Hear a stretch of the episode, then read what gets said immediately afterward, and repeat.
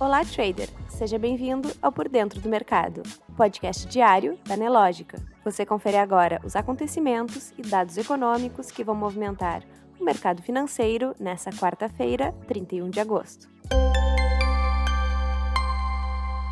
No calendário econômico, o índice de confiança empresarial do FGV Ibre subiu 2,2 pontos em agosto, para 100,7 pontos, maior nível desde agosto de 2021.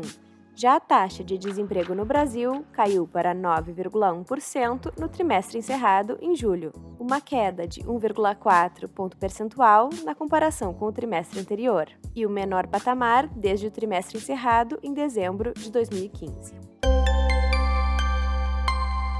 Nos destaques nacionais, com a forte queda de ontem dos preços internacionais do petróleo, o valor médio dos combustíveis no Brasil voltaram a ficar acima da paridade. A Petrobras não reajusta o preço do diesel há 20 dias e o da gasolina a 16. Na economia, o setor público teve superávit primário de 20,4 bilhões de reais em julho de 2022, contra déficit de 10,3 bilhões de reais em julho de 2021. O resultado ficou abaixo da projeção dos economistas consultados pela Reuters, que projetavam um superávit de 21,4 bilhões de reais.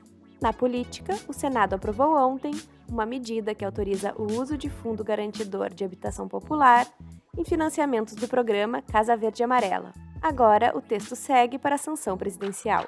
O Senado também aprovou a medida provisória que eleva em um ponto percentual a contribuição social sobre o lucro líquido de instituições bancárias e não bancárias até 31 de dezembro de 2022. A medida elevou a contribuição dos bancos de 20% para 21%.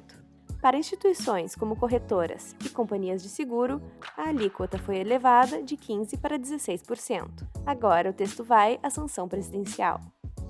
Na área internacional, a Rússia interrompeu hoje o fornecimento de gás para a Europa através do gasoduto Nord Stream 1.